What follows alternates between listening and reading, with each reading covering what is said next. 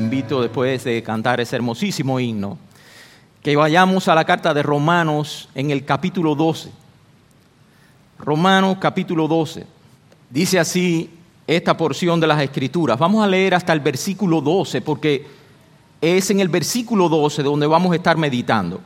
Dice así, por consiguiente hermanos, os ruego por las misericordias de Dios, que presentéis vuestro cuerpo como sacrificio vivo y santo, aceptable a Dios, que es vuestro culto racional. Y no os adaptéis a este mundo, sino transformaos mediante la renovación de vuestra mente, para que verifiquéis cuál es la voluntad de Dios, lo que es bueno, aceptable y perfecto. Porque en virtud de la gracia que me ha sido dada, digo a cada uno de vosotros que no piense más alto de sí que lo que debe pensar sino que piense con buen juicio, según la medida de fe que Dios ha distribuido a cada uno. Pues así como en un cuerpo tenemos muchos miembros, pero no todos los miembros tienen la misma función, así nosotros que somos muchos, somos un cuerpo en Cristo, e individualmente miembros los unos de los otros, pero teniendo dones que difieren según la gracia que nos ha sido dada, usémoslo. Si el de profecía uses en, eh, en proporción a la fe, si el de servicio en servir o el que enseña en la enseñanza, el que exhorta en la exhortación, el que da con liberalidad, el que dirige con diligencia, el que muestra misericordia con alegría. El amor sea sin hipocresía, aborreciendo lo malo, aplicándoos a lo bueno Sed afectuosos unos con otros con amor fraternal, con honra. Daos preferencia unos a otros. No seáis perezosos en lo que requiere diligencia, fervientes en espíritu sirviendo al Señor, gozándoos en la esperanza, perseverando en el sufrimiento, dedicados a la oración. Bueno, Alejandro III de Macedonia, más conocido como Alejandro Magno, fue rey de Macedonia a partir del año 336 después de Cristo. Y en un, su corto reinado de tan solo 13 años, este hombre llegó a conquistar casi todo el mundo conocido de entonces, una hazaña tremenda, por lo que ha llegado a ser considerado como el mayor de los íconos culturales de la antigüedad y ha sido el, el saltado como el más heroico de los grandes conquistadores. Se cuenta que en cierta ocasión se le notificó a Alejandro que uno de sus soldados se había comportado eh, eh, cobardemente frente a sus enemigos. Dice que este hombre se le acercó al soldado que estaba temblando de pies a cabeza y le preguntó, ¿cómo te llamas? El hombre le dijo, Alejandro, le dijo, Alejandro, ¿tú sabes que ese también es mi nombre? Pues bien, o cambias de nombre o cambias de conducta, le dijo el emperador. Y hermanos, ¿a cuántos de nosotros Jesucristo podría hacernos el mismo reproche? Tú dices que eres cristiano y vives como tal. Cambias de nombre o cambias de vida, porque es preciso que la conducta corresponda al nombre a fin de que el nombre no venga a ser una palabra vana. Y el texto que nosotros leímos de Romanos capítulo 12 es un poco una apelación a esto, a que nuestra conducta se corresponda con el nombre y con las enseñanzas de aquel que nosotros decimos que es nuestro Señor. Romanos capítulo 12 es una apelación a que la doctrina que nosotros decimos creer viva en nuestro corazón y no se quede solamente en la cabeza. Es una apelación a que esa doctrina baje y anide nuestro corazón y transforme nuestro corazón y nuestra alma y nos lleve a una vida de piedad que se corresponda con lo que nosotros decimos creer. Romanos capítulo 2 es una apelación a que nuestra conducta se corresponda con nuestro llamado en todas las áreas de nuestra vida. Como ha dicho alguien, una fe acompañada de una vida de piedad muerta es tan falsa como la fe que está acompañada de herejía. Porque hermanos, si nosotros creemos lo que decimos creer, entonces debemos vivir de cierta manera. Es un poco como el ejemplo de Alejandro Magno. Si decimos que somos un soldado de Cristo y nos llamamos cristianos, entonces debemos comportarnos y debemos actuar como tal. O si no, debemos cambiarnos entonces el nombre.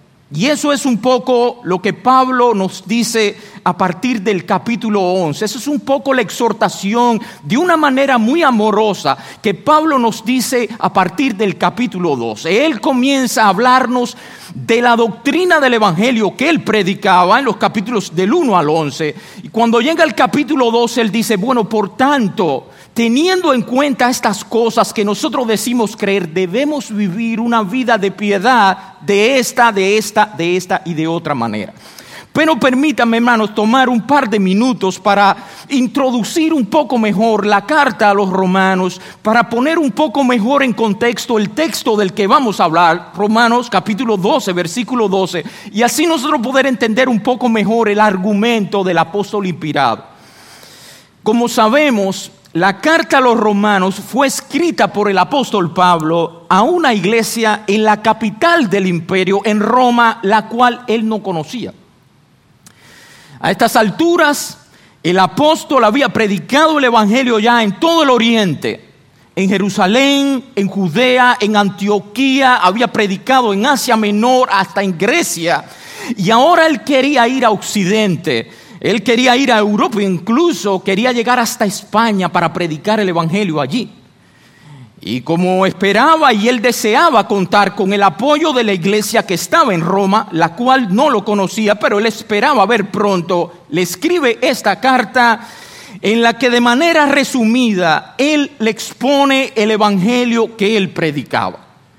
Por eso en los capítulos del 1 al 11, como dijimos, él les habla de la doctrina que conforma o que conformaba el evangelio que él predicaba. Por eso él les dice desde el principio que la ira de Dios, la maldición de Dios y la condenación de Dios estaban sobre todos los hombres. Porque pese a que su eterno poder y deidad se hacían claramente visibles aún en medio de la creación, todos los hombres habían desechado a Dios. No le han glorificado, decía, dice él, ni le han dado gracias, sino que se han envanecido en sus propios razonamientos. Su necio corazón ha sido entenebrecido profesando ser sabios, se han hecho necios. Han cambiado la gloria de Dios por cosas corruptibles. Han cambiado la verdad de Dios por la mentira. Han amado, deseado y adorado en vez del Creador lo creado. Y se han entregado a sus propias corrupciones y en sus propias concupiscencias. Pero que sin embargo, dice Pablo, gracias a su bendita gracia, Dios ha tenido misericordia y compasión de muchos. De tal manera que por medio de la fe en Jesucristo, quien cargó sus pecados y sufrió el castigo que ellos merecían, ahora pueden ser perdonados, ahora pueden ser reconciliados con Dios, ahora pueden ser declarados justos, ahora pueden ser adoptados a la familia de Dios. De tal manera, dice Pablo, que ni la muerte, ni la vida, ni ángeles, ni principados, ni potestades, ni lo presente, ni lo porvenir, ni lo alto, ni lo profundo, ni ninguna otra cosa creada los podrá separar del amor de Dios que es en Cristo Jesús, Señor nuestro. Por consiguiente, dice Pablo en el capítulo 12, versículo 1, por consiguiente, es como si él dijera, a la luz de todo esto entonces que hemos dicho, a la luz de toda la doctrina esta que nosotros entonces hemos enseñado, ¿qué tipo de persona deberías ser tú? ¿Qué tipo de frutos deberías evidenciar? ¿Qué tipo de deber deberíamos nosotros esforzarnos por cumplir? Y de eso es de lo que Él nos habla a partir del capítulo 12 y hasta el capítulo 16 y final de la carta, de cómo nuestras vidas y nuestra conducta debería corresponderse con el nombre, con las enseñanzas y con las múltiples misericordias de aquel que nosotros decimos que es nuestro Señor y nuestro Salvador. Por eso es que a partir del capítulo 12, el apóstol pone delante de nosotros una serie de deberes, de los cuales uno de ellos es el que aparece en el versículo 12, donde se nos dice, gozaos en la esperanza, sufridos en la tribulación, constantes en la oración, como traduce la Reina Valera. ¿Qué significa, hermanos, esa exhortación que pone delante de nosotros el apóstol Pablo? ¿Qué significa eso que Él nos dice, teniendo en cuenta ahora todas esas misericordias que Dios ha tenido con nosotros? Sean gozosos en la esperanza, sufridos en la tribulación, constantes en la oración. ¿Qué significa? Bueno, eso es lo que nosotros queremos explicar en la mañana de hoy. Y esos serán los tres puntos también de nuestro mensaje. Primero, ¿qué significa que nosotros deberíamos gozarnos en la esperanza. Bueno, hermanos, no sé cuántos estarán de acuerdo conmigo en que una de las características de la sociedad moderna actual es sin duda su sentido de desesperanza y su sentido de desaliento, ¿verdad que sí? ¿Cuánta gente desalentada uno se encuentra todos los días? Y eso uno lo puede ver también en la altísima cifra de suicidios que hay en el día de hoy, incluso en las sociedades más desarrolladas. Por estos días estaba leyendo que en Japón, por ejemplo, en el año 2020 se suicidaban como promedio 55 personas por día. El ciudadano promedio en la actualidad no es alguien optimista que se ríe del porvenir y que espera lo mejor del futuro, no. Al contrario, el ciudadano actual es un ser que en su generalidad vive sumergido en un ambiente de decepción, en un ambiente de desaliento, en un ambiente de desesperanza, en un ambiente del cual ni aun los cristianos podemos en ocasiones librarnos tan fácilmente de él. Sin embargo, eso no debería ser así. El cristiano por naturaleza debería ser un hombre optimista y una mujer optimista. De hecho, alguien ha dicho muy acertadamente que la identidad del cristiano no es solo la de un creyente, sino también la de un esperanzado, decía este hombre. La identidad del cristiano no es solo que es un creyente, sino que es un esperanzado. Y cuando uno va a las escrituras se da cuenta de que la misma está llena de textos que nos hablan sobre este asunto, sobre la esperanza. Por lo menos el texto aparece en sus varias formas expresado más de 200 veces en toda la escritura. Por ejemplo, dice segunda de Tesalonicenses, capítulo 2, versículo 16. Y el mismo Jesucristo, Señor nuestro, y Dios, nuestro Padre, el cual nos amó, fue el que nos dio consolación eterna y dice, y buena esperanza por gracia. Primera de Pedro, capítulo 1, versículo 3. Bendito el Dios y Padre de nuestro Señor Jesucristo, que según su gran misericordia nos hizo renacer. ¿Para qué? Dice, para una esperanza viva por la resurrección de Jesucristo de los muertos. Hebreos capítulo 6, versículo 18, para que por dos cosas inmutables en las cuales es imposible que Dios mienta, tengamos un fortísimo consuelo, los que hemos acudido para asirnos de la esperanza puesta delante de nosotros, dice este texto. Y hermano, la esperanza del cristiano no es aquel estado de ánimo que nos lleva a pensar que lo que nosotros deseamos es posible sin la garantía absoluta de obtenerlo. No. No es un simple entusiasmo que nos lleva a ser optimistas y positivistas con el futuro.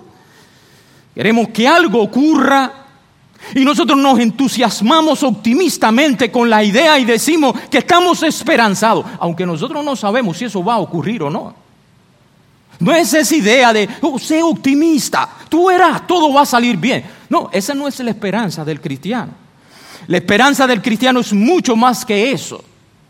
Es una convicción bien fundamentada que nos permite esperar con absoluta confianza aquello que Dios ha prometido, aunque todavía nosotros no lo hayamos recibido, ni lo veamos todavía cerca. Por eso dice un comentarista, el cristiano tiene la esperanza ansiosa de recibir algo que ya está reservado para él. Algo que no depende de los azares y cambios del tiempo, sino de Dios, el cual ha prometido que los que ponen en Él su esperanza no serán avergonzados jamás. La esperanza del creyente, hermano, no es una autosugestión, no es un positivismo sin la más mínima garantía, no es algo que depende de los azares de la vida, no. La esperanza del cristiano es algo que está seguro, es algo que está reservado para él es algo que nunca será destruido y es algo que nunca le será quitado, como sí pasará con la esperanza del impío.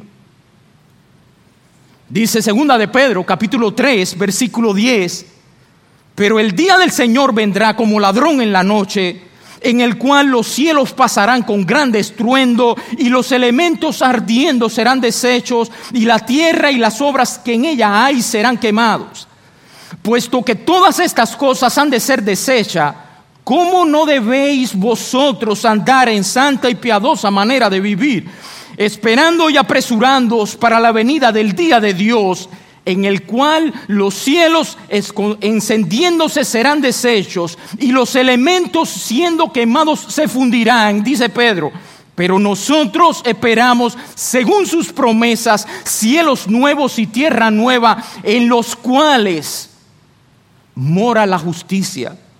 Por lo cual, oh amados, estando en espera de estas cosas, procurad con diligencia ser hallados por Él sin mancha e irreprensibles en paz. ¿Y qué es lo que nos enseña Pedro en este texto? Bueno, que no hay nada de lo que nosotros vemos a nuestro alrededor ahora que no haya de ser reducido a miserables cenizas que llegará un momento en la historia en que todo lo que nuestros ojos ven y todo aquello por lo que nuestro corazón ahora palpita y se entusiasma dejará de existir. Todas las cosas que por las que nos afanamos por conseguir, todas esas cosas que quitan nuestro sueño ahora, todas esas cosas que nos desvelan, díganse bienes materiales, díganse propiedades, díganse títulos, carreras, lugares para vivir, etcétera, etcétera. Todo dejará de existir y todo será reducido a ceniza de un solo golpe, dice Pedro.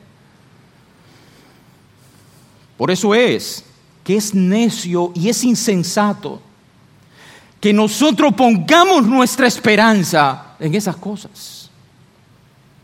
Es insensato creer que nuestra dicha y que nuestro bienestar depende de algo que está sentenciado a desaparecer.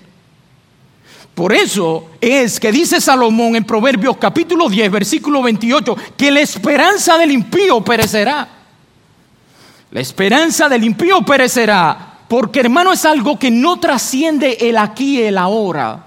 Su esperanza está puesta en este mundo, el cual le espera el juicio y la destrucción. Sin embargo, nosotros los creyentes sí tenemos una esperanza y una esperanza gloriosa. Nosotros esperamos un glorioso futuro en el mundo venidero. Según las promesas de Dios, dice Pedro, podemos tener la esperanza de que habitaremos en un cielo nuevo y en una tierra nueva en los cuales mora la justicia de verdad. Ahora, ahora nosotros vivimos vidas imperfectas en este mundo caído y dañado por el pecado. Pero hermano, aquí nosotros solo estamos de paso. Solo somos peregrinos que estamos pasando por el camino para llegar a nuestro verdadero destino, que es esa tierra nueva donde mora la justicia de Dios. Una tierra donde los efectos del tiempo como el, envejecimiento, el desgaste y la muerte ya no estarán presentes nunca jamás. Donde no experimentaremos el agobio, la fatiga que nos produce el tener que vivir en este mundo día tras día, con sus cargas y sus pesares. Un mundo donde no veremos, no volveremos a llorar nunca jamás no volveremos a angustiarnos nunca jamás, no volveremos a, afligirnos nunca jamás. ¿Y saben por qué? Porque no tendremos motivos para hacer tal tipo de cosas. Donde nunca más tendremos problema con nuestro mal temperamento, con nuestra falta de control, con nuestra impaciencia, con nuestra irritabilidad, con nuestros malos pensamientos, con nuestra obstinación, con nuestro egoísmo, todo esto quedará eliminado al entrar en nuestra nueva morada. Todo vestigio de orgullo, todo vestigio de egocentrismo, de desconsideración, habrá sido total y definitivamente eliminado. Nunca más sentiremos vergüenza por algo que nosotros hicimos o por algo que nosotros dejamos de hacer. No tendremos jamás, jamás tendremos que pedir perdón, ni tan siquiera concederlo. Porque como dice Primera de Juan, capítulo 1, versículo 3, nosotros seremos semejantes a Cristo. Nosotros resplandeceremos como el sol en el reino de nuestro Padre, dice Mateo capítulo 13, versículo 43. Nosotros seremos hombres y mujeres con ropas blancas y resplandecientes, porque como dice Apocalipsis capítulo 7, versículo 14, las hemos lavado y las hemos emblanquecido en la sangre del Cordero. Y hermanos, es esa nuestra esperanza. Es esa la esperanza a la que Pablo nos manda a nosotros elevar nuestros pensamientos y poner delante de nuestros ojos. Es esa esperanza a la que, a la que Pablo nos manda aferrarnos. Y es en esa esperanza en la que Pablo nos manda a gozarnos. Por eso nosotros hacemos bien en preguntarnos, ¿es esa realmente mi esperanza? cuán viva y cuán cierta está esa esperanza en mi mente. Con cuánta frecuencia yo pienso en esa esperanza, con cuánta frecuencia yo medito en esa esperanza, con cuánta frecuencia yo fortalezco mi alma con estas cosas gloriosas que Cristo me ha regalado sin merecer con cuánta frecuencia yo consuelo y alegro mi alma con estas verdades. Hermanos, Dios quiera que sea con mucha frecuencia, porque un cristiano no solo es un creyente, sino es un esperanzado. Es una persona que se goza en esa esperanza. Es una persona que medita y piensa en esa esperanza gloriosa que tiene aquí y que no tienen otros y que la tiene por misericordia. Dios quiera que nosotros aprendamos a gozarnos, a poner una y otra vez delante de nuestra alma esa esperanza, que Dios nos conceda el gozarnos en ella. Ahora, el texto también nos dice que nosotros deberíamos perseverar en el sufrimiento. Noten versículo 12 dice, gozándoos en la esperanza, perseverando en el sufrimiento. La palabra sufrimiento aquí es sinónimo de tribulación, es sinónimo de estrechez, es sinónimo de presión, es sinónimo de angustia, es sinónimo de persecución, etc. Y lo primero que nosotros debemos saber de esto es que el sufrimiento es la experiencia normal de los creyentes en esta vida.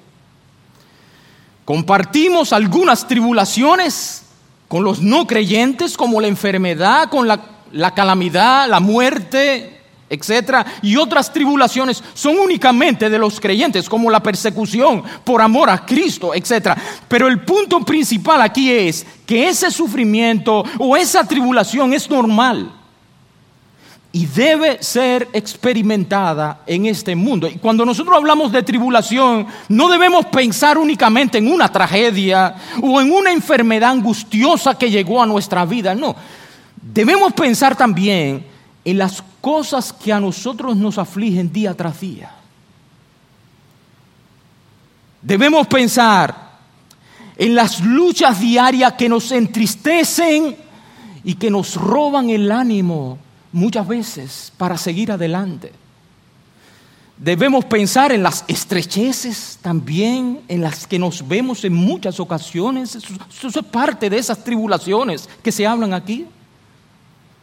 Debemos pensar en esas situaciones que nos afligen y que no mejoran ni tampoco se resuelven a pesar del tiempo y a pesar de nuestras muchas oraciones. Debemos pensar en esas cosas que no son una tragedia, pero que para nosotros son muy importantes y que prueban nuestra fe y nos hacen decaer una y otra vez y nos roban el gozo de nuestra salvación. La palabra tribulación o sufrimiento aquí es sinónimo también de esas aflicciones, de esas calamidades diarias que nos acompañan día y día. Y lo que debemos entender, en primer lugar, aquí es que hermanos, ese sufrimiento y esas tribulaciones son normales y deben ser experimentadas en este mundo. Porque la aflicción es donde nosotros vivimos. Y si usted no vive allí ahora, ya vivirá, porque este es un mundo lleno de aflicción, lleno de presiones, lleno de problemas. Como las chispas se levantan para, volar por el aire, dice Sofar en el libro de Job, así el hombre nace para la aflicción. Dice, es corto de días y hastiado de sinsabores. Todo hombre tendrá que enfrentar el sufrimiento en mayor o en menor grado a lo largo de su existencia.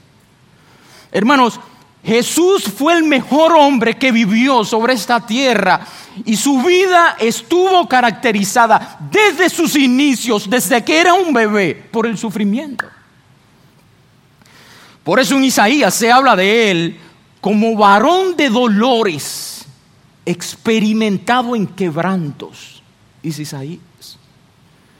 Por lo tanto, Ninguno de nosotros tenemos derecho a experimentar menos aflicciones que las que experimentó Cristo. Si experimentamos menos aflicciones es por su misericordia, porque nosotros no merecemos las vidas pacíficas que tenemos realmente. Esos son regalos misericordiosos de Él. Porque lo normal en este mundo caído, en este mundo pecaminoso y maligno, es que vivamos afligidos por el sufrimiento, por la pena y por la tribulación. Y entender esto es fundamental para nosotros tener una perspectiva correcta en cuanto al sufrimiento. Nosotros no hemos venido aquí para ser felices, sino para ser fiel en medio de un mundo lleno de aflicción y lleno de agobio. Entender eso es fundamental. Ahora, el apóstol nos dice que en vez de darle tanta importancia a nuestras aflicciones y de buscar tantas respuestas de por qué estamos pasando lo que estamos pasando, lo que debemos hacer es, dice el apóstol, ser perseverante en la tribulación. Como creyente, ¿cómo deberíamos enfrentar esas estrecheces, esas penas? Esas angustias, esas presiones, esos pesares, esas tribulaciones que asaltan nuestras vidas y nos roban el ánimo y el gozo, el apóstol nos dice, con perseverancia. Y esa palabra, lo que significa en el original, en el original griego es soportar algo con valentía y con confianza. En algunas versiones se traduce frecuentemente este término griego como paciencia. Pero en realidad, paciencia es una palabra demasiado pasiva para lo que significa esta palabra en el griego. Porque allí ella tiene un trasfondo de coraje. Es sinónimo de firmeza. Es sinónimo de... Eh, consiste la palabra en aceptar con coraje todo lo que nos pueda pasar y, su trasfondo es ese. Aún el peor suceso enfrentarlo con coraje y dar un paso adelante y hacia arriba en medio de la aflicción. Esa es la idea. Según un diccionario, en el griego clásico esta palabra se usaba para hacer referencia a la duración de un trabajo fatigoso de un, que un hombre realizaba porque le obligaban a hacerlo. Esa era la idea. Eh, eh, es resistir en medio de ese agobio en medio, como la de un hombre que está trabajando forzosamente porque lo obliga. Y también se usaba como con relación a la facultad de las plantas para vivir circunstancias duras y desfavorables. De manera que la exhortación del apóstol es a no sorprendernos cuando la tribulación o la angustia lleguen a nuestra vida la de no ponernos a demandar respuestas de parte de Dios, la de no angustiarnos, la de no atemorizarnos y desboronarnos en medio de la prueba, sino la de ser sufridos. Es decir, la de aceptar con coraje la situación, la de soportar la presión y la de resistir esperanzados hasta que Dios quiera. Porque hermanos, Dios sabe qué tipo de prueba nosotros necesitamos y el momento exacto en la que esa prueba debe ser quitada. Y nuestra actitud como creyentes debe ser la de perseverar en el Señor, la de procurar continuar creciendo en el Señor con una actitud paciente y confiada en medio de la situación. Es como el ejemplo de, la de las plantas que procuran seguir creciendo y desarrollándose y hasta florecen bajo circunstancias duras y desfavorables. Y esa es la actitud que dice Pablo, se espera de nosotros en medio de la prueba.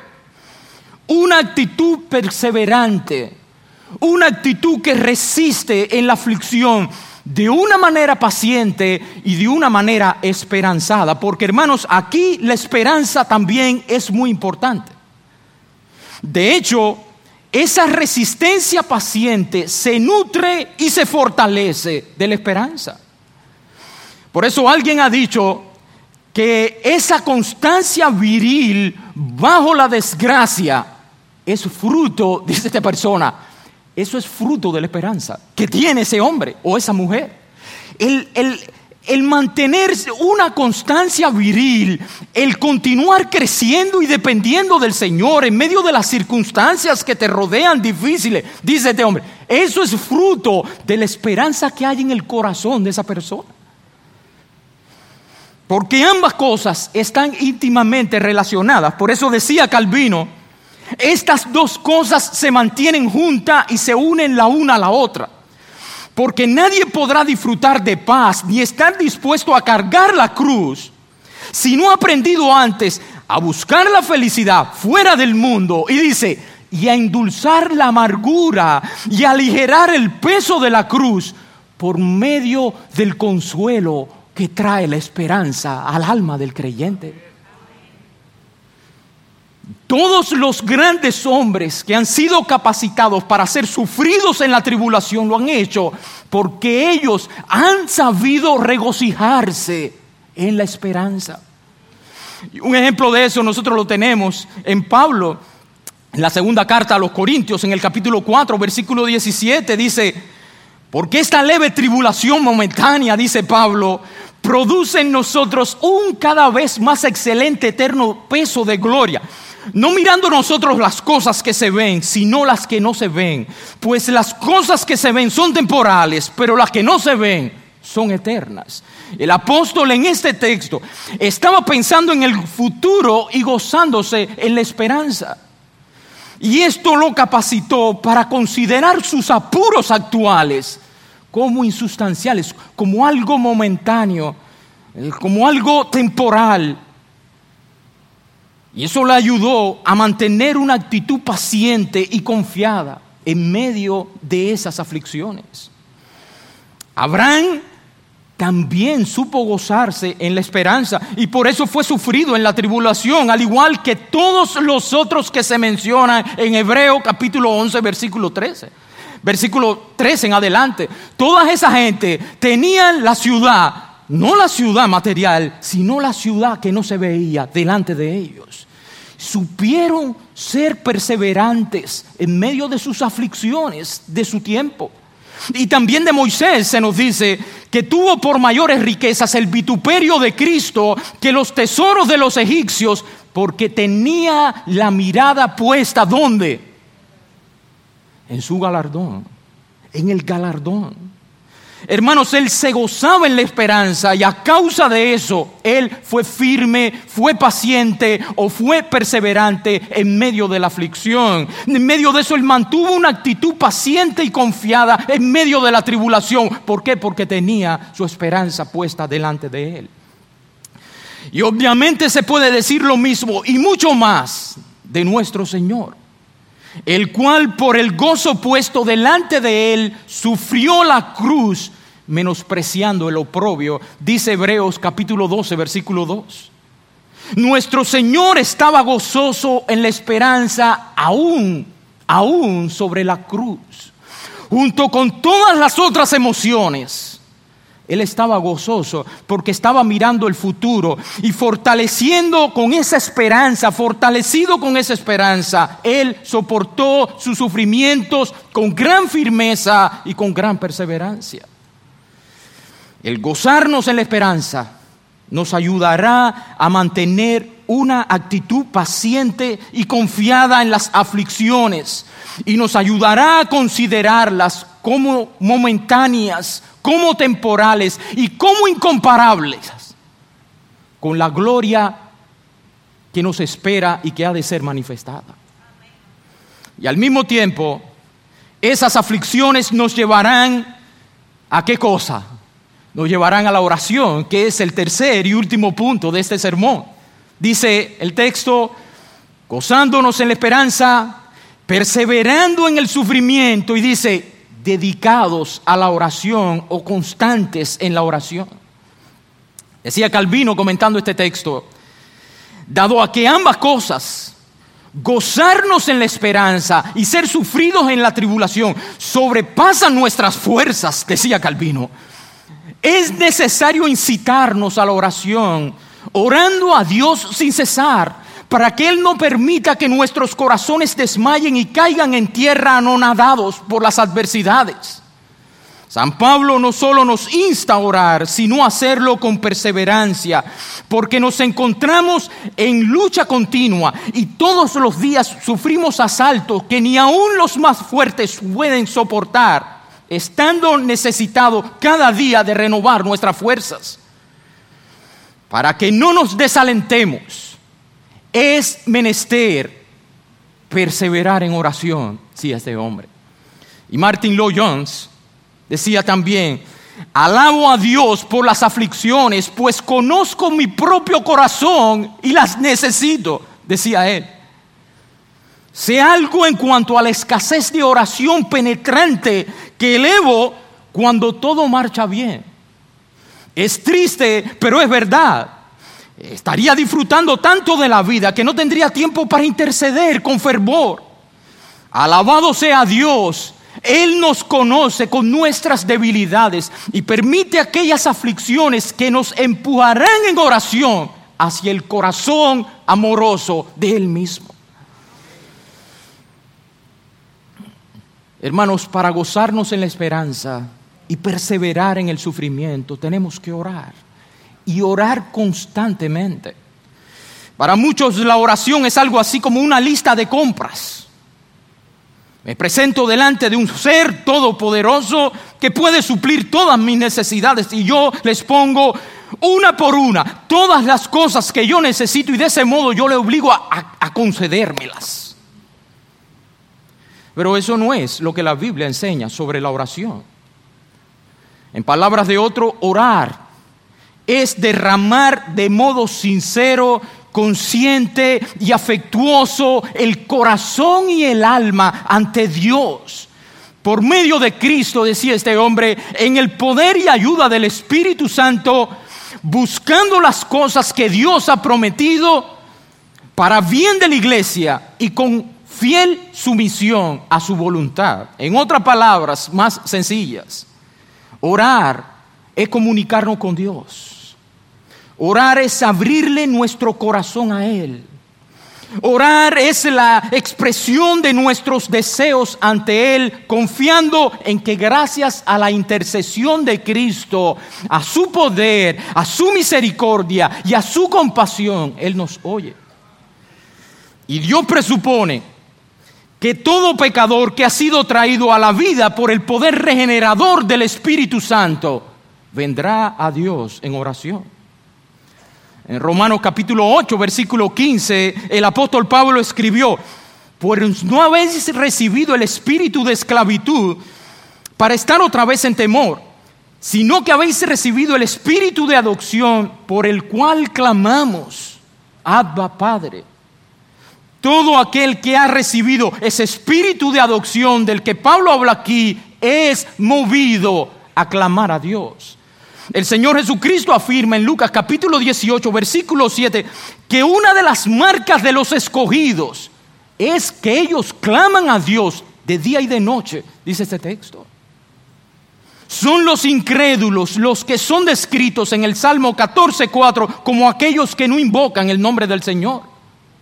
Pero los verdaderos cristianos, los verdaderos cristianos oran como decía este hombre del pasado, el hábito de la oración privada y de corazón es una de las evidencias más reveladoras de una verdadera obra del Espíritu Santo en el corazón de sus hijos. El hábito de la oración privada, el buscar a Dios en oración. Por tanto, la oración es para el cristiano, hermano, como la respiración para los seres vivos. No puede vivir sin orar. El que no ora sencillamente no es cristiano. Sin embargo, el Señor nos advierte que aún en medio de esa actividad tan noble y tan piadosa, el pecado tratará de robarnos la bendición divina. Por eso son todos los ejemplos y los múltiples mandatos como este a que nosotros seamos constantes o dedicados a este deber. La palabra dedicado que Pablo usa aquí significa adherirse estrechamente a algo, significa perseverar, significa dar atención, es ser perseverantes o constantes con una cosa. La misma, es la misma palabra que se utiliza en Hechos capítulo 1, versículo 14, donde se nos dice que todos, eh, que todos estos, dice, perseveraban unánimes en oración y ruego, con las mujeres, con María, la madre de Jesús, y con todos sus hermanos.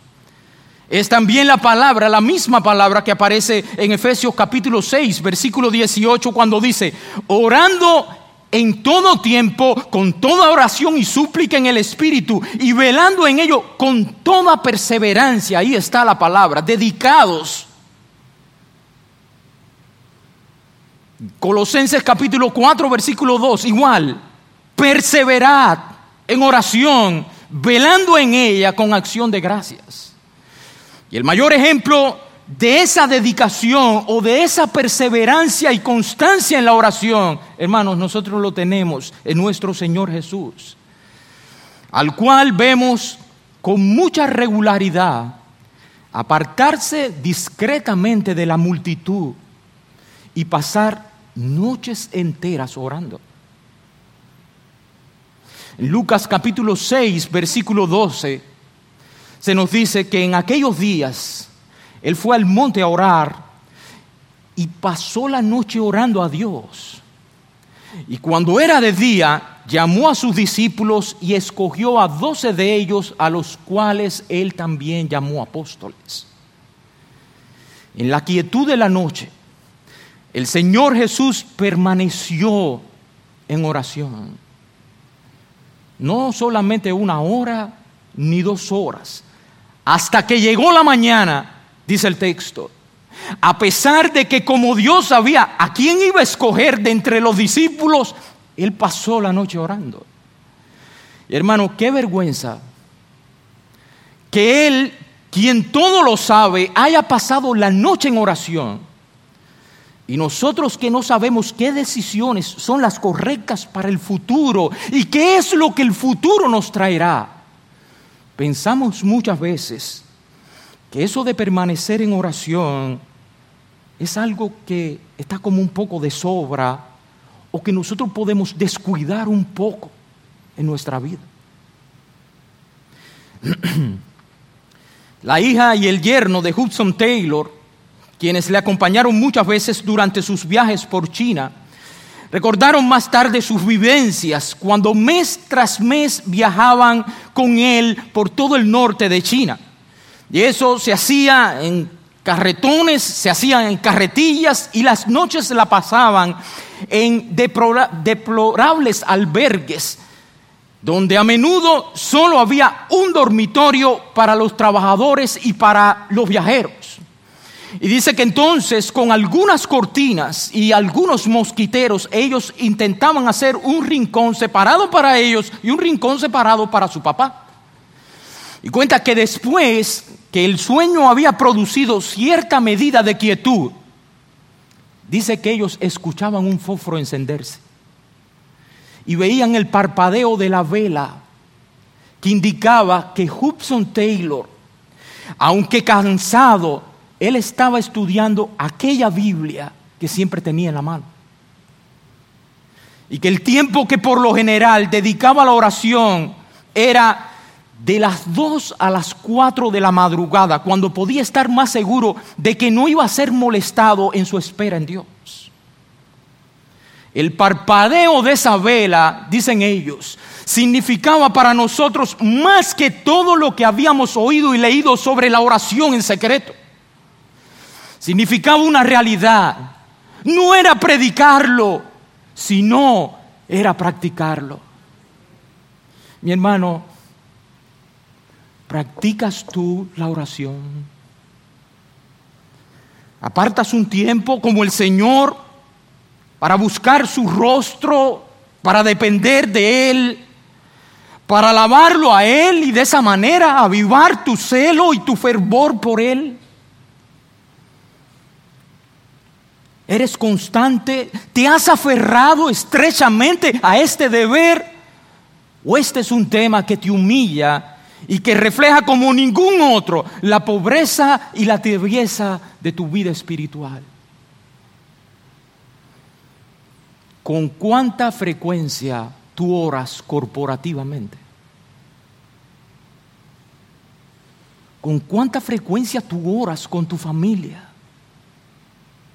¿Eres tú un ejemplo de oración para tus hijos y para tu esposa?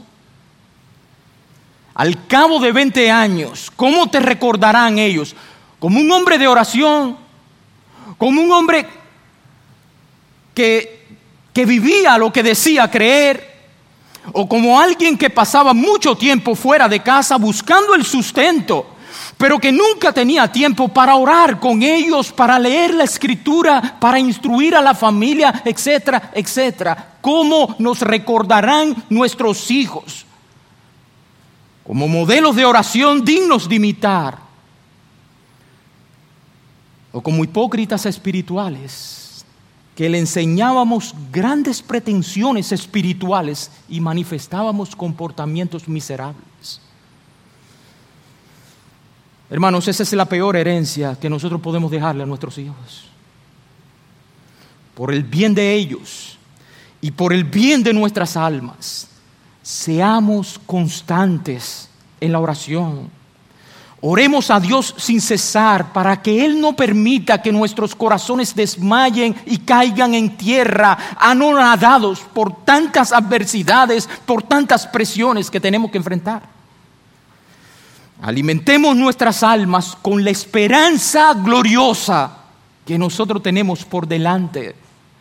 Pongamos nuestras vistas nuestra vista en las cosas de arriba y no en las de la tierra, porque como vimos, las cosas de la tierra son efímeras, son temporales, son inciertas y en un momento serán todas destruidas.